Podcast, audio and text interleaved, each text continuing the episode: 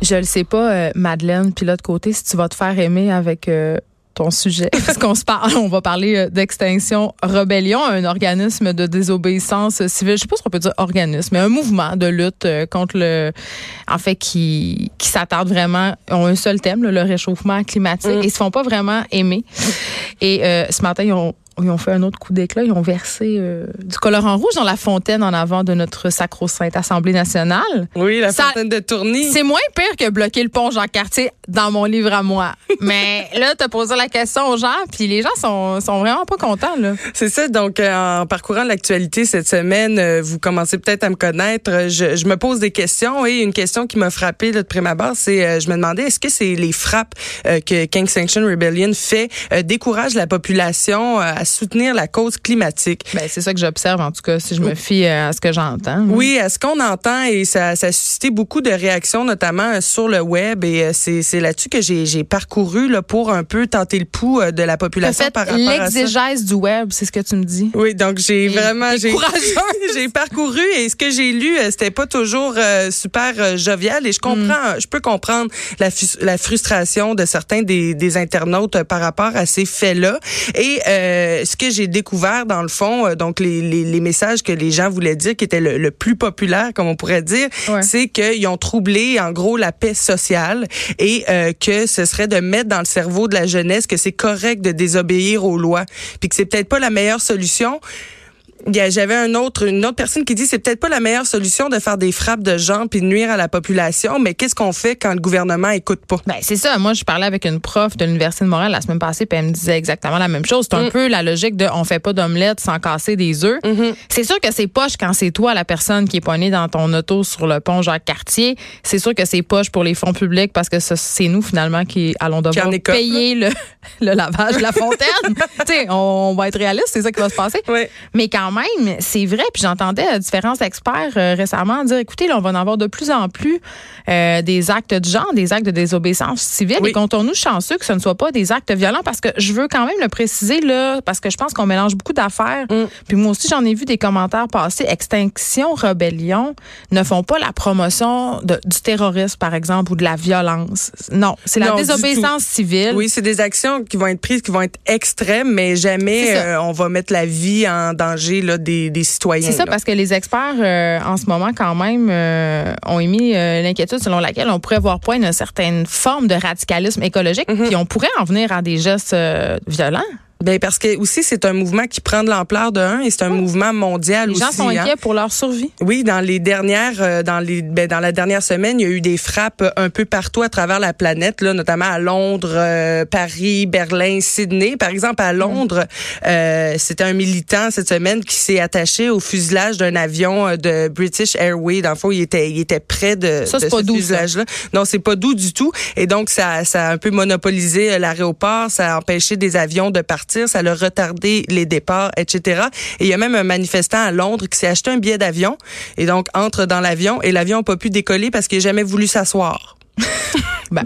Donc c'est un moyen comme un autre. C'est Encore pas une fois, violent. c'est pas violent. La vie des autres n'est pas en danger. Euh, c'est c'est c'est la vie qui s'en trouve affectée, mais jamais là on va on va euh, mettre en danger la vie euh, des autres parce que le but un peu de ce mouvement-là, eh bien c'est que les gens rejoignent le mouvement. Donc on veut pas mettre se, trop se mettre la population à dos, mais ça a quand même eu cet effet-là. Il y a même des gens qui envisagent un recours collec- collectif contre les grimpeurs euh, du pont euh, mardi Hey, là, matin. calmez-vous, là. Calme. Tu sais, pour vrai, là, sérieusement, là. On dit qu'il faut qu'ils soient condamnés pour leurs actes et effectivement, on parle d'actes illégaux. Donc, euh, c'est important qu'ils soient... ils étaient prêts, ils savaient, ils sont allés en toute connaissance de cause et ils l'ont dit, tu sais. Exact. Et moi, j'ai parlé à une fille, euh, Coralie Laperrière, qui était déjà venue à l'émission, euh, Mm-hmm. qui fait partie de la cellule montréalaise de Extinction Rebellion.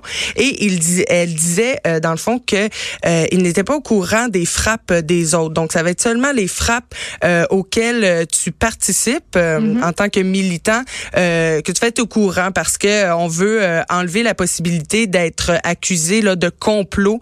Donc, vraiment, c'est juste si tu es concerné, comme par exemple sur le pont, c'est les trois personnes concernées qui savaient que c'était à telle heure. C'est pas hiérarchique non plus, c'est autogéré. euh, Oui, exact. Donc, c'est c'est un indépendant, mouvement. les cellules, ouais. Oui, c'est ça. Puis ils organisent d'ailleurs des activités de financement, comme je sais qu'il y a un party d'Halloween à Montréal pour eux le, le 31. Puis, des fois, ils sont, ils font pas juste bloquer le pont. Là. Ils ont organisé une manifestation plutôt cette semaine où ils invitaient les gens à venir manger du gâteau. Là. Oui, exact. Donc, ça se veut quand même ludique. festif, ludique.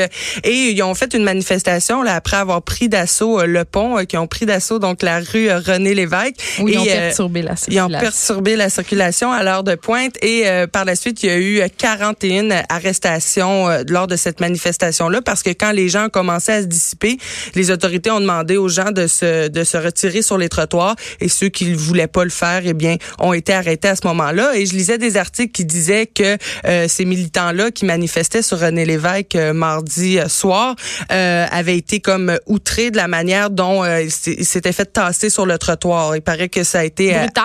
brutal, on pourrait même dire un peu agressif. Mais ce que je lisais dans l'article, en fait, c'est que les militants eux-mêmes adoptent une, une c'est une tactique de pour se, pas se faire bouger. Ouais, de se laisser mou complètement. Donc c'est sûr que si on est quand même léger, c'est facile pour les autorités de nous transporter, mais c'est sûr que si on est plus lourd, ben, il va falloir qu'ils forcent le mouvement et c'est là que ça peut devenir, euh, que ça peut faire mal. Et donc, c'est pour ça qu'ils se sont plaints un peu de ça. Mais le but de l'organisation, c'est un mouvement radical. Faut pas l'oublier, qui prend des actions radicales. Et euh, ça, ça a commencé, puis ça a pris de l'ampleur, en fait, euh, suite à la diffusion dans les derniers mois de plusieurs rapports peu encourageants pour l'avenir de la planète, hein, des, ben. sur la montée des eaux, les canicules, perte de biodiversité, réchauffement des océans. Et c'est vraiment un mouvement qui traduit le sentiment d'impuissance que vivent les jeunes face à la crise climatique. Mais en même temps, je comprends, là, Madeleine, mm. mais tu sais, euh, c'est sûr que ça va pas fédérer la population. Les gens les trouvent euh, trop extrémistes. En même temps, ça va non plus pas donner grand résultat au niveau de nos gouvernements. Mais une fois qu'on a tout dit ça, on se dit, mais qu'est-ce qu'il va falloir faire? sais? Des attentats? Ben c'est ça. Ben après ça, euh, si, si, on considère que ce genre d'acte-là met la population à dos des attentats, je pense que ça va décupler le fait que que, que Rébellion Extinction euh, est à dos de la population. Ça c'est certain. Et euh, faut pas oublier que leur but principal en faisant ce genre d'action, c'est d'avoir des retombées médiatiques. Ah, c'est de faire parler d'eux. C'est de faire parler d'eux. Ça, ça marche. Ben ça fonctionne. Ça, ça a fait la une de tous les journaux euh, cette semaine. Et ce, c'est des coups d'éclat qui mettent à l'avant le sujet partout dans le monde. Et donc, il faut pas... Euh, il faut s'intéresser. Il faut voir ça pour ce que c'est. Il faut voir ça pour ce que c'est. Il faut s'intéresser au mouvement, mais c'est sûr que si on prend cas par cas, ben ça cause des perturbations. Là, je lisais un article euh, d'une dame qui euh, qui avait été prise dans un taxi adapté pendant plusieurs heures et que ça avait nuit à sa santé. Et euh, donc c'est ça. Donc on disait à Québec là, dans la fontaine de Tourny ce matin qu'il y a eu un déversement de colorant qui a fait comme si c'était du sang qui le sang des réfugiés, des le sang, du réchauffement. Exact. Qui sortait de la fontaine de Tourny. Il y avait même cinq militants qui se sont comme couchés autour de la fontaine pour faire à croire qu'ils sont morts. Donc, ce qu'ils veulent, c'est de faire des images fortes qui témoignent aussi de l'urgence climatique et c'est d'aller euh, de, de, provoquer pour euh, forcer les dirigeants ben, à prendre position puis à, à Ils veulent brasser les affaires. Ils veulent brasser les affaires, donc c'est pas mal ça. Donc mon idée est en train de changer. Tu sais, la semaine passée là, j'étais vraiment bon, euh, mm. je m'insurgeais un peu, mais là. Je sais pas. Je Parce que je trouve qu'ils le font quand même d'une bonne manière. C'est ça. Puis c'est pas trop, c'est radical, mais c'est pas c'est pas violent. C'est pas violent. Et donc, euh, je pense qu'il va falloir euh, les suivre parce que dans les prochaines semaines, d'autres frappes euh, vont avoir lieu. Parce que ce sont les deux semaines là, de la désobéissance civile. Exact. les deux semaines. Donc pour les prochaines semaines, attelez-vous. Là, je pense qu'il va y avoir plusieurs frappes. Il prenez va votre vélo. Il va en avoir d'autres à Montréal. Oui, prenez votre vélo. Hey Madeleine, puis de l'autre côté, il nous reste un petit peu de temps cette semaine. Il y a une étude publiée par Statistique Canada euh, on se parle de la parité entre les salaires des hommes et des mm. femmes. Est-ce qu'elle sera bientôt atteinte, cette fameuse parité-là? Eh bien, j'ai fait mes recherches et malheureusement, ce n'est pas pour bientôt, euh, ma chère Comment ça, je suis pas surprise. Et on évalue à, euh, dans plus de 200 ans, l'atteinte la parité mondiale. on va être morte!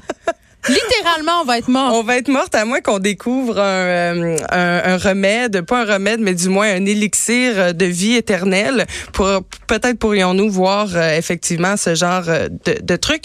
Mais euh, donc l'étude est sortie, ça nous donne des données de 2018 qui vont être comparées aux données de 1998. Donc en 20 ans, il y a des choses qui ont bougé, des choses qui ont changé, mais pas tant que ça. C'est ça qu'on constate en regardant l'étude. C'est combien l'écart C'est comme 4 piastres, je pense. Hein? Oui, c'est 4 et 13 pour l'instant. Oh, très J'apprécie. 4 et 13 de l'heure. Donc, un homme va faire 4 et 13 de plus qu'une femme de l'heure. Et en 1998, c'était 5 et 17. Donc, on a à peu près gagné 1 dollar, les femmes, Ben, en méchant. 20 ans. Ben, c'est euh, toute qu'une avancée. c'est tout C'est une c'est avant- l'ironie dans le ton de ma voix. Oui, exact. Donc, Ah. c'est Le c'est coût de la vie, lui, a quand même augmenté. Ben exact, le coût de la vie, puis on sait que être une femme, ça coûte plus cher aussi euh, juste de vivre là, euh, juste euh, tout ce qui est les produits, produits hygiéniques, etc.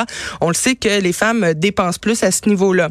Aussi, il y a deux fois plus de femmes qui travaillent à temps partiel que les hommes. Dans Toujours- des emplois précaires aussi. Là. Toujours en 2018, il va y avoir moins de femmes qui vont accéder à des postes euh, postes de cadre et c'est surtout ça qui va influer.